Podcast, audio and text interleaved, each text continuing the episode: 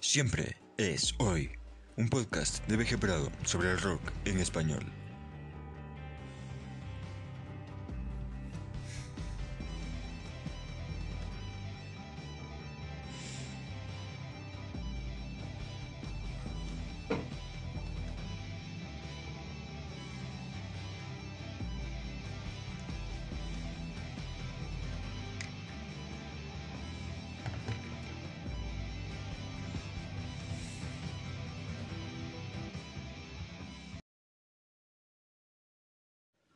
Saludos, aquí, BG Prado.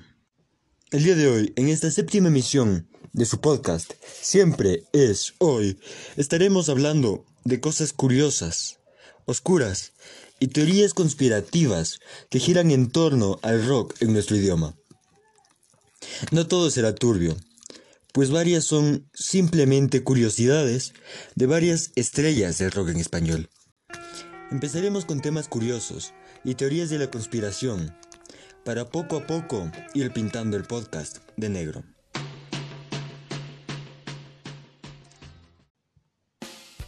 Empezamos con una teoría un tanto curiosa. Esta dice que el debate que gira en torno del género musical, del cual forma parte la banda mexicana Maná, lo instauraron y alimentaron hasta el día de hoy ellos mismos, con la finalidad de vender una mayor cantidad de discos. Es decir, el debate de si Maná es o no es rock, según esta teoría, es una movida de marketing impulsada por los propios músicos y las diferentes disqueras en las cuales han trabajado a lo largo de su carrera.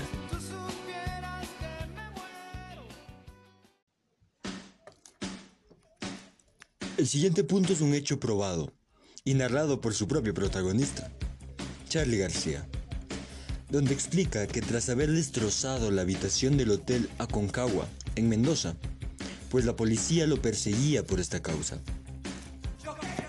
Además, claro, de la posesión de drogas.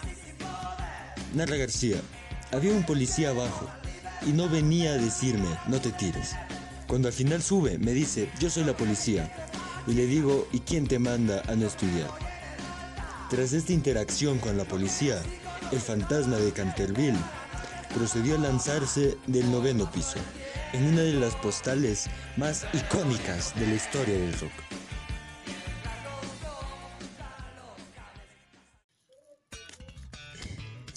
Y volvemos a México. Una teoría conspirativa dice que la banda mexicana de rap rock Molotov es una creación de la cadena televisiva TV Azteca para enfrentar y ensuciar la imagen ya de por sí sucia de su principal competidor, la cadena más grande de México, Televisa. Esto sugiere que la banda mexicana fue creada como una oposición a la televisora, que controla absolutamente todo en México, desde el fútbol hasta la política.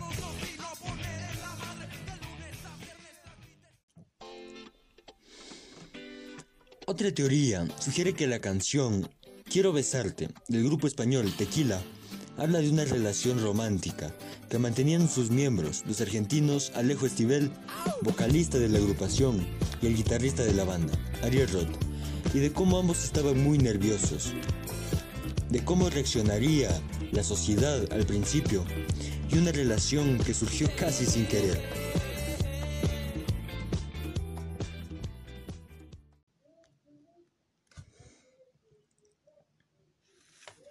Charlie, cómo Una la historia ves? curiosa envuelve de nuevo a Charlie Yo la García, veo, la veo de trabajo. pero esta la vez veo de- con Abuelo.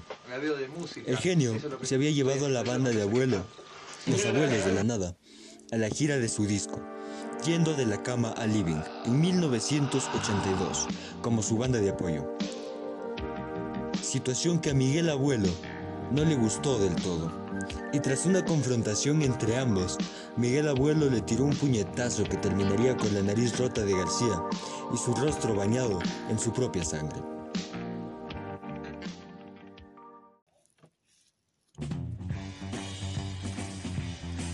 Un suceso que prueba la corrupción política de Latinoamérica es el encarcelamiento de la hija de Alex y Celia Lora, músicos del Tri, quien se llama como su madre. Fue usada como distracción por parte del gobierno para desviar la atención del escandaloso caso Paulet, recientemente suscitado en tierras aztecas. Y por ello, Celia Lora pasaría tres meses en prisión, sin una razón específica, con la única finalidad de desviar la atención de los medios de comunicación y por ende de los espectadores de los mismos hacia la familia y evitar que estos se centren en el caso escandaloso que había sucedido recientemente en México.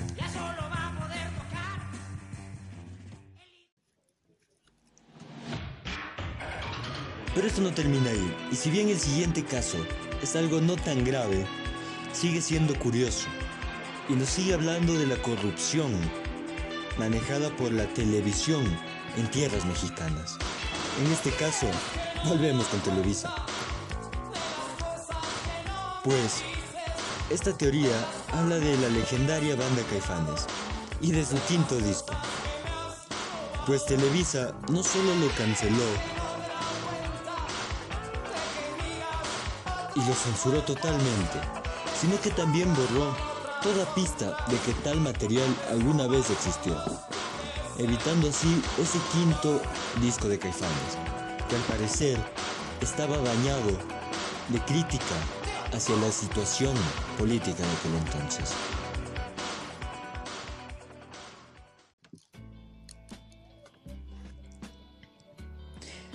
Una curiosidad un tanto random. Habla de uno de los discos clave en la historia del rock argentino, la Biblia de Box Day. Pues al parecer, la banda de Quilmes iba a musicalizar la joya de la poesía argentina, el Martín Fierro, y lanzarlo como single, en lugar de hacer el álbum basado en la Biblia, que marca un antes y un después en el rock hispanohablante. Sin duda de haber sucedido esto, la historia del rock en español sería contada de una manera totalmente distinta.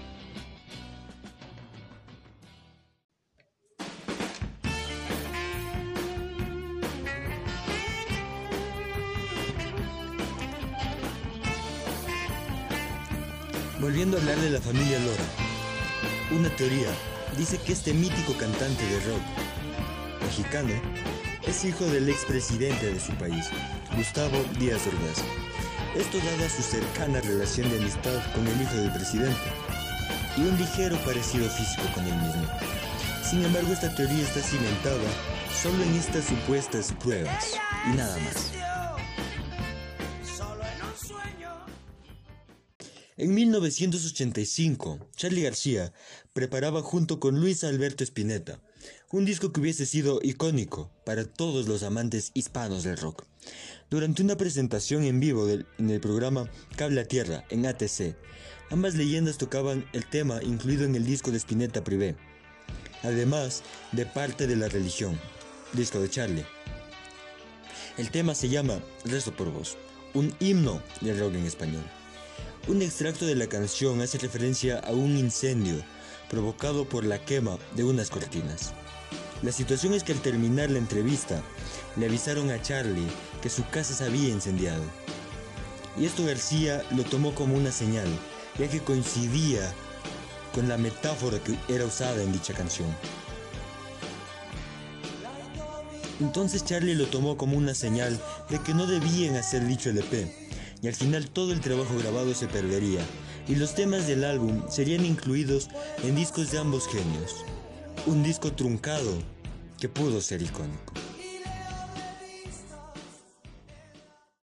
Seguimos hablando de Charlie García, el protagonista tal vez de este episodio. En esta ocasión vamos con Sui Generis, dúo histórico de rock hispano, que compartió junto a Nito Mestre. Una teoría envuelve al tema Confesiones de invierno, perteneciente al disco del mismo nombre. Esta señala que el tema, por su contenido, habla del mítico poeta rockero argentino, Tanguito, uno de los precursores del rock en Argentina. Pues la temática de la canción encaja con la vida del músico, recientemente fallecido en, aquel entonces.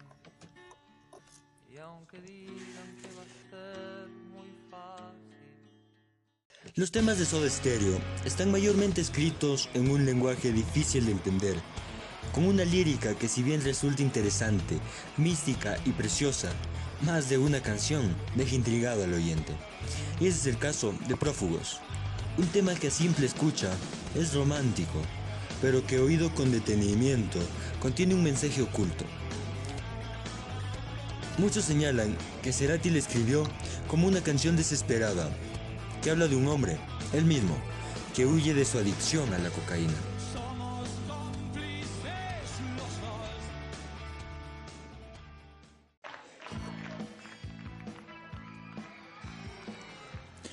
Vuelve a aparecer Miguel Abuelo.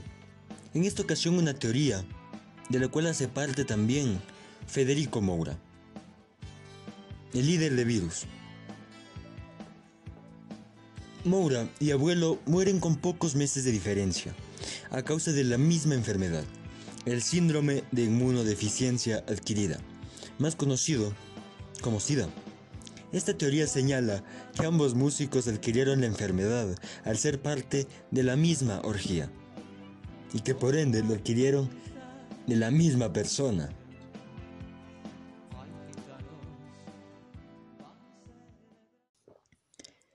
Continuamos hablando de SIDA, pero esta vez el personaje es Fito Páez, pues esta, esta teoría señala que el músico rosarino padece de esta enfermedad y la narra en el tema Hazte fama del álbum Tercer Mundo de 1990, donde según esta habla de su vida, desde un punto de vista de positivismo y hasta humor, además de la forma en la cual es consciente de cómo adquirió el SIDA, hablando de varias orgías y de cómo esto era un secreto a voces. Aunque esto es una teoría, sin embargo, entre todas las teorías conspirativas que serán tratadas en este episodio, esta es una de las que más sentido tiene.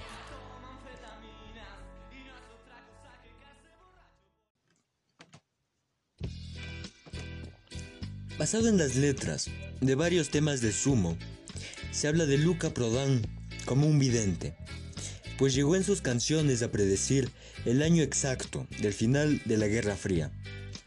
Además, claro, de múltiples otras predicciones, como el caso de su propia muerte o el final de la colonización de África, que aún en ese momento no era una realidad.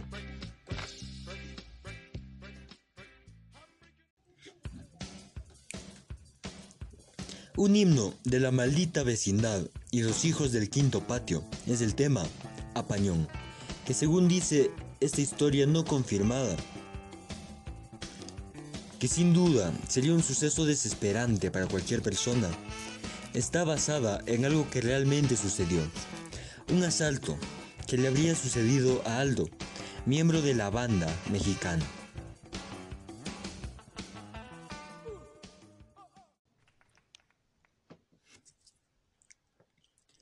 La muerte de un ser querido es sin duda un momento crucial para todas las personas. Un momento triste que marca la vida de un ser humano. Y más cuando se trata de un padre o una madre. Ese dolor es visible en la canción T para tres, escrita por Gustavo Cerati, un homenaje a su padre, muerto recientemente en aquel momento, y un consuelo para su madre, Lilian Clark, tras el trágico suceso.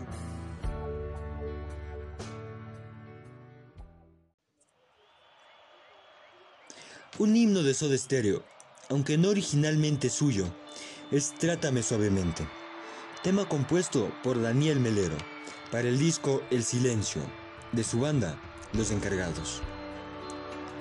Tocado antes también en conciertos en vivo de Virus.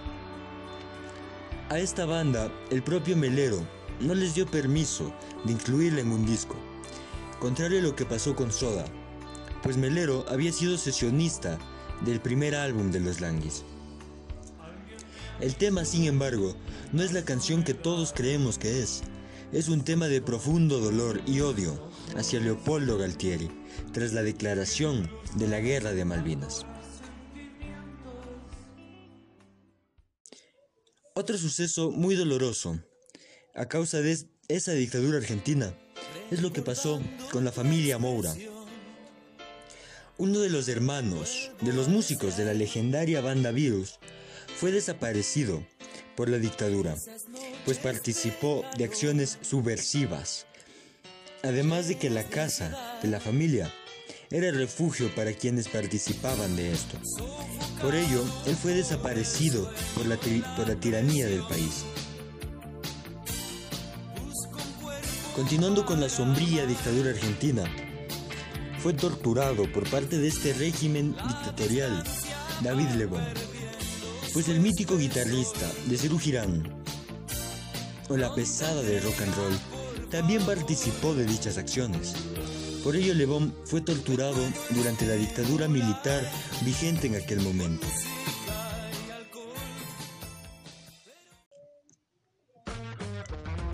Una leyenda de la guitarra es sin duda Papo Napolitano, uno de los mejores guitarristas de la historia. Uno de esos genios del rock en español. Un hombre que en vida fue siempre polémico. Y en esta teoría no se queda atrás, pues dice que Papo violó a una periodista y que de hecho lo admitió en un programa en vivo, hablando en código, claro. Sin embargo, la periodista no hablaba al respecto y Papo en vida tampoco lo hizo. Por ende no queda más que en una teoría, con la finalidad de ensuciar el nombre del guitarrista.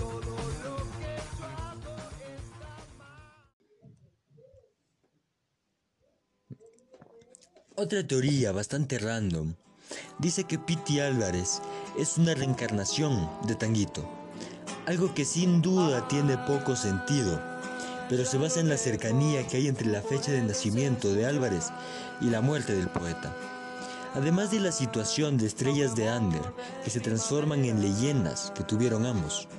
No importa si crees o no en la reencarnación, esta teoría es bastante curiosa y aunque no tenga bases, es interesante pensar que es verdad.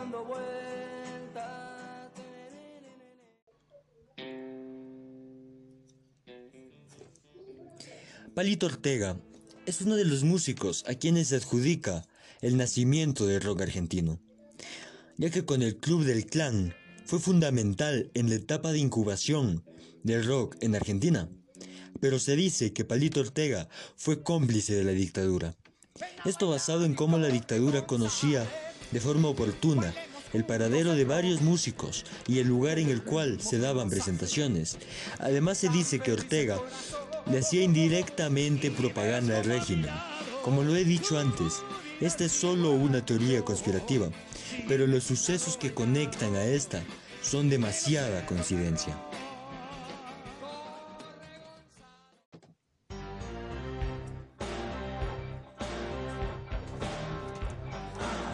Una historia muy triste es la que gira en torno al legendario disco de Fito Páez, titulado Ciudad de Pobres Corazones.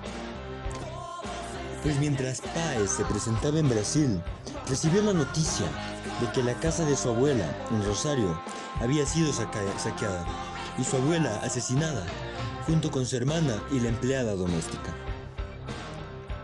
Recordemos que tras la prematura muerte de la madre de Fito, el músico fue criado por su abuela y su padre.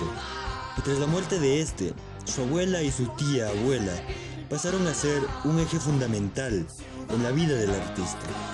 Por ende, la muerte de ambas fue un suceso muy, muy doloroso para el rosarino.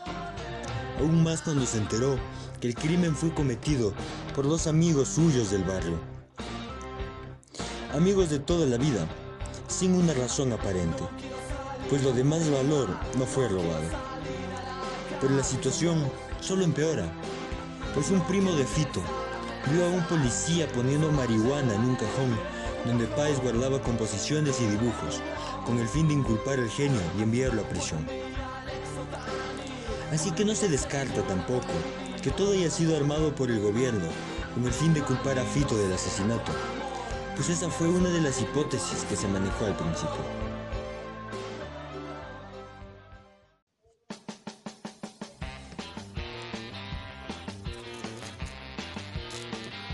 Tras este mal trago, pasamos a un mejor trago.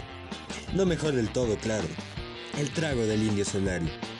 Pues este mito dice que con la finalidad de dejar la cocaína, el vocalista de Patricio Rey y sus redonditos de ricota empezó a beber un calmante para caballo cada vez que quería aspirar a dicha sustancia, lo que no le haría bien del todo, pues según se dice, el indio dejó la cocaína, pero se volvió adicto al calmante para caballo que tomaba para superar su adicción. Claro, esto es un mito, pero es una historia pintoresca y muy curiosa.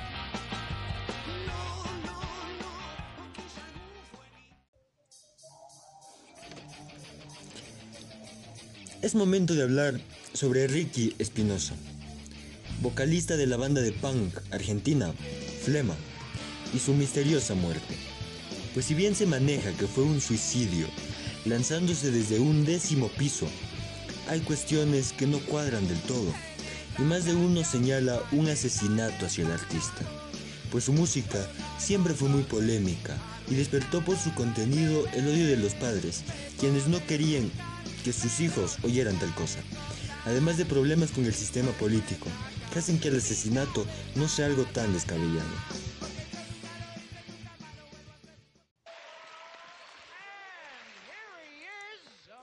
Uno de los momentos más tristes de la historia del rock es aquel accidente que sufrió un avión que transportaba a Buddy Holly y David Popper, además de Richie Valens, el precursor del rock en español un 3 de febrero de 1959, conocido popularmente como el día en que murió el rock, un suceso trágico que marcó sin duda la historia del rock.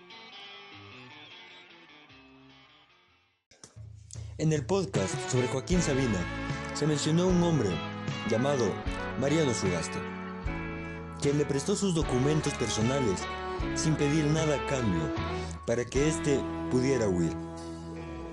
Sin embargo, esta historia ha levantado a lo largo de los años varias sospechas y se ha llegado a pensar que tal historia es ficticia. Y se dice que Joaquín Sabina realmente nunca existió y que era una, identidad de Sugasti para ocultarse tras sus actos antifranquistas y huir a Inglaterra con su identidad original. Lo que dice esta teoría es que Joaquín Sabina no existe y que el poeta del vicio realmente es Mariano Sugasti.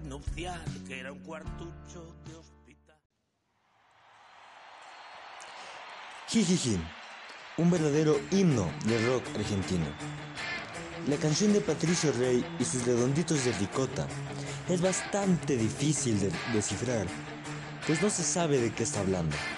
Y esto dio pie a varias teorías, desde Chernóbil, pasando por un embarazo no deseado, y por supuesto las más cruentas, hablan de un asesinato hacia una chica que se quedó en una habitación mientras sus amigas salían de fiesta, para toparse ahí con un psicópata que la mató otra versión de la misma historia habla de una violación y otra de ambas cosas. Lo cierto es que este es un mito y la canción realmente habla de cocaína y de cómo el indio solario advierte de sus peligros, sin tener un ánimo real de dejar tal sustancia. Por supuesto después intentó dejar de consumirla. Y eso dio pie al mito del calmante de caballo.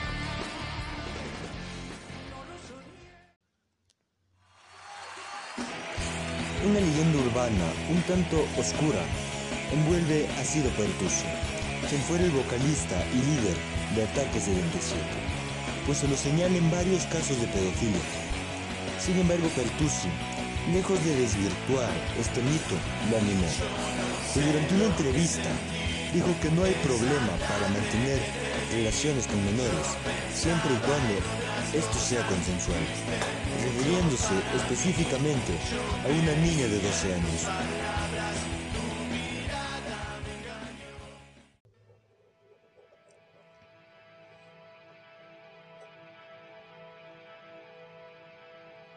Un mito habla de Gustavo Cerati y de cómo el hombre alado hablaba en sus canciones de la forma en la cual iba a morir, señalando en especial canciones como Engaña, del disco Bocanada, que menciona la siguiente frase. Soñé el mar. Recuerdo estar ahí y no recuerdo despertar. Haciendo según quienes creen en esta teoría referencia al coma que padeció. Pero no termina ahí, pues se habla también de un mensaje oculto en planta, tema de Soda Stereo, perteneciente al disco Sueño Estéreo, que dice, voy preparándome, no sé qué me pasa, ya no puedo volver. Al oír mi voz vegetal, necesito tener amarrados los pies. En el aire sé que soy nada más que menos de lo que podía ser. Me resisto a empujarte a otro juego de atrás. En el aire reverbera el ansiar de mi voz, de mi voz vegetal.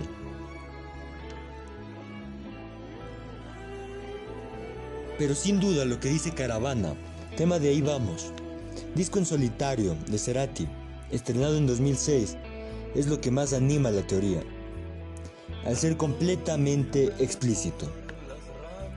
La caravana de miradas se roba parte de mi esencia. Estoy rodeado por la ciencia y nadie me verá mañana. En todas, al parecer, hace referencia al estado de coma y cómo su vida terminaría allí.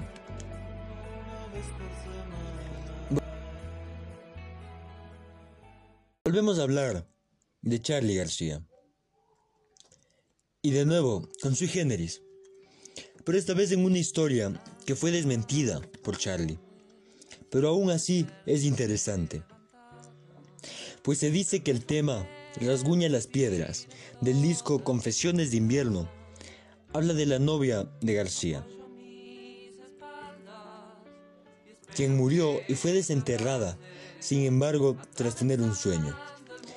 Charlie la desenterró y encontró rasguños en el ataúd, señalando un estado de catalepsia, es decir, los signos vitales reducidos al mínimo, aparentando la muerte. Otras fuentes señalan a la hermana del fantasma de Canterville, como la protagonista literaria de esta canción. Sin embargo, esta historia ya ha sido desvirtuada por, el propio Charlie García.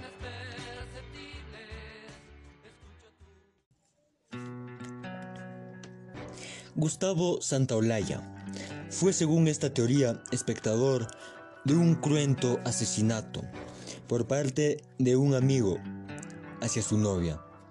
Se dice que la canción El mareo de bajo fondo del disco Mar Dulce, interpretada por Cerati, habla precisamente de aquello que vio el gurú, señalando a alguien que huye y que además miente fríamente y al final se sale con la suya. Por supuesto, este es un mito. Sin embargo, ni Santaolalla, ni Cerati, ni ningún miembro de la banda se ha referido al tema.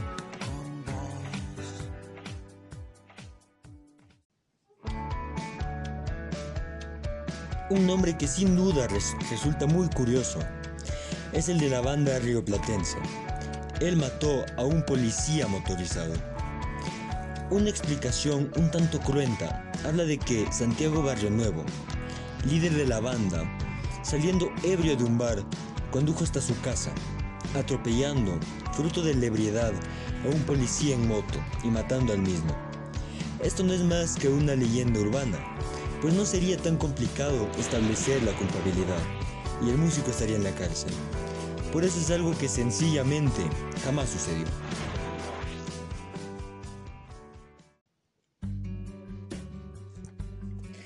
Una noche, Gustavo Cordera, líder de Bersuit Vergarabat, se encontraba en un bar cuando se encontró con el indio Solari.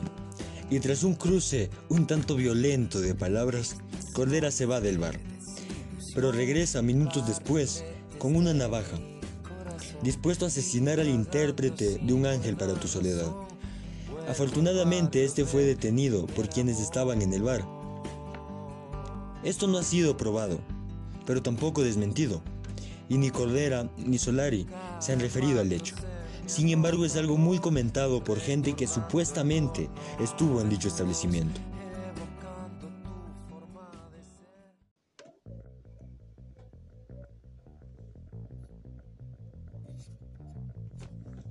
Luca Prodan es un personaje bastante curioso, y fue él mismo quien señalaba la presencia de fantasmas en la casa en la cual vivía, pero también que no pensaba hacer nada al respecto, pues los espíritus le ayudaban a componer, y según el italiano, se volvió amigo cercano de varios de estos espectros.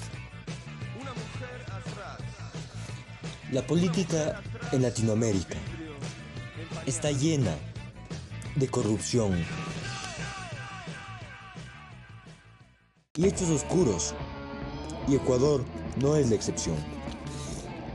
Principalmente la perla del Pacífico, Guayaquil, ciudad manejada hace ya varias décadas por el social cristianismo, y lo sufrió en carne propia el músico y periodista Pancho Jaime, apodado la mamá del rock, quien fue encarcelado más de cinco veces por el simple hecho de en su propia revista denunciar a este sistema político guayaquileño, presente aún hoy en día en dicha ciudad.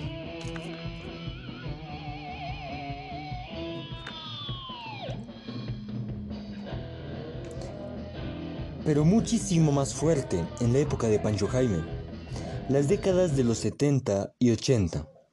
Al final fue amarrado a una silla y obligado a comer sus artículos de dicha revista, para finalmente recibir un corte en el cuello y ser abandonado en una, en una bodega para que se desangre. Las imágenes son cruentas,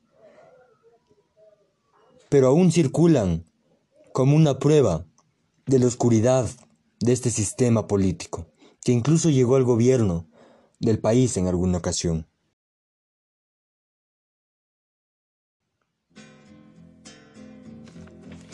Tanguito fue uno de los padres del rock argentino, pero empezó a sufrir demencia, razón por la cual terminó en un hospital psiquiátrico, después del cual huyó, y tras ciertos altercados terminó en prisión, donde el día en que salió fue a la estación del tren y al parecer se suicidó, aventándose a las vías del ferrocarril, pero su muerte es aún muy misteriosa pues hay datos que no cuadran tanto en su deceso como en su demencia, que al parecer fue inventada por la milicia, quienes según esta teoría también lo lanzaron a los vías del tren, pues Tanguito era un tipo bastante frontal. Y eso era muy peligroso, pues decía todo lo que pensaba, y esto lo convertía en un peligro para el gobierno.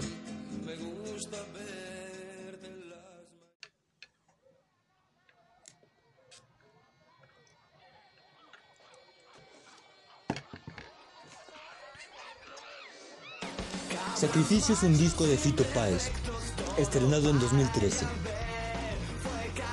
El mismo cuenta con, con temas bastante oscuros, que no pudieron ser estrenados en otro disco, precisamente por su temática.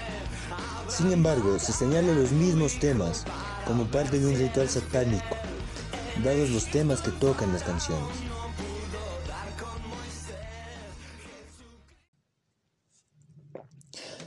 Uno de esos superclásicos del rock hispano es Mujer Amante, tema de la banda argentina Rata Blanca, de los Magos, Espadas y Rosa.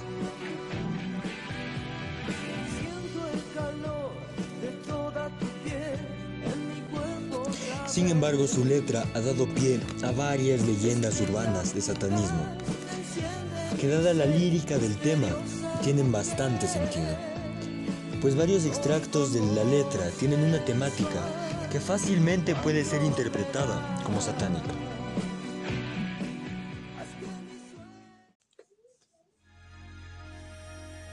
Otra banda de un satanismo bastante explícito es la banda mexicana Santa Sabina. La mítica agrupación liderada por Rita Guerrero ha sido blanco en varias teorías que apuntan al satanismo y espiritismo, por sus letras que en efecto hacen referencia a estas cuestiones.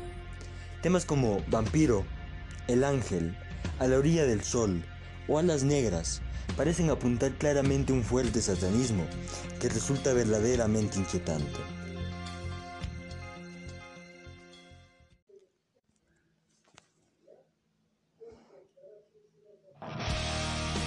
Otra muerte envuelta en muchos misterios. En un caso similar al de Tanguito o Ricky Espinosa, es el del guitarrista de Orcas, Osvaldo Cirilo. En un posible suicidio, que no se esclarece aún y que tiene sospechas de asesinatos al guitarrista. Este caso sigue abierto y desde 1999 continúan las investigaciones, pues no se sabe la causa exacta de la muerte y varias teorías señalan un asesinato por parte de algún miembro de la misma banda. Pero como ya lo dije, no se ha determinado nada. Y en el caso aún no se sabe si fue un suicidio o un asesinato.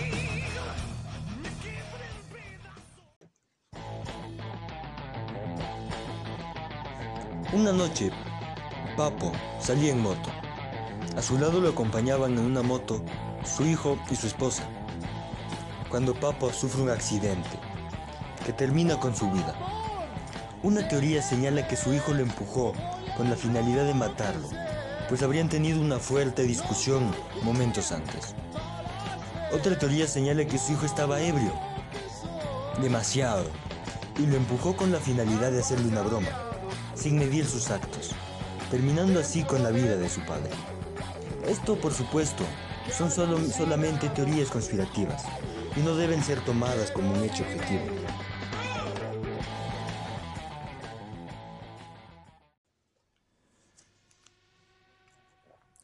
Una corriente fuerte que viene desde México, impulsada por el medium, gente a la que no le creo, pero cumplo con hablar al respecto, Gerardo Amaro, quien dice que habló con el espíritu de Cerati, y este le mencionó que era un alma eterna, que vino aquí a con dulzura limpiar el daño que había hecho en el pasado, siendo de la orden de los luciferinos. Suena absurdo, lo sé, pero no estaría hablando al respecto si tal cosa no se hubiese esparcido hace algunos años. Pues alrededor de 2014, el año de su muerte, la gente empezó a hablar sobre esta teoría, volviéndola algo popular, aunque evidentemente carente de sentido.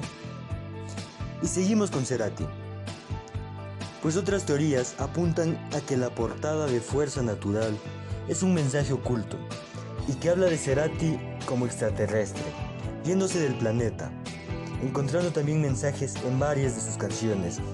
Increíblemente, esto tiene más sentido que lo anterior.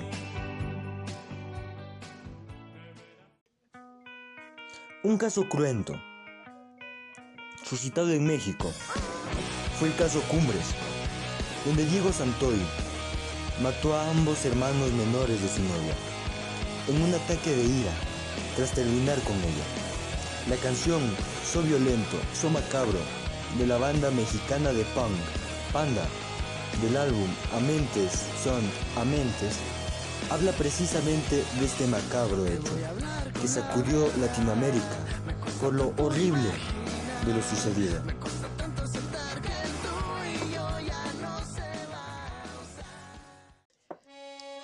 Para finalizar, no me puedo ir sin hablar de Cromañón, una tragedia que envuelve al mundo del rock en un velo de tristeza y que alertó sobre la seguridad de los bares y discotecas en Argentina tras la muerte de casi 200 personas en un incendio. Existe alrededor de este hecho múltiples leyendas urbanas. Una de ellas dice que por la noche, a partir de las 10 y 50, hora de la tragedia, se oyen gritos y llantos, además de que se empiezan a dilucidar espectros y almas en penas de la gente que estaba en dicho lugar. Una teoría un tanto más tétrica apunta a Cromañón como un suceso que fue provocado a propósito por un grupo de personas quienes hacían un ritual satánico en dicho lugar, entregando las almas de los fallecidos al demonio. Estas por supuesto son leyendas urbanas, pero una no excluye a la otra. Lo cierto es que la tragedia de Cromañón es uno de los momentos más trágicos del rock en español, y que lo que pasó quedará marcado para siempre en el imaginario colectivo de Latinoamérica.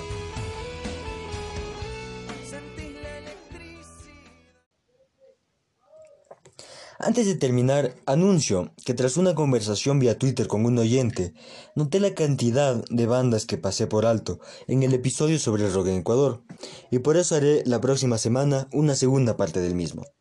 Y por cierto, ya mencionado esto, pueden encontrar el podcast en Twitter como arroba siempre podcast, donde se publican memes y contenido semanalmente, que resulta siendo interesante para los, para los oyentes del podcast y quienes disfrutan del rock en español. Ahora sí, sin más que decirnos, say no. Nos vemos en la próxima. Siempre es hoy, un podcast de Veje Prado sobre el rock en español.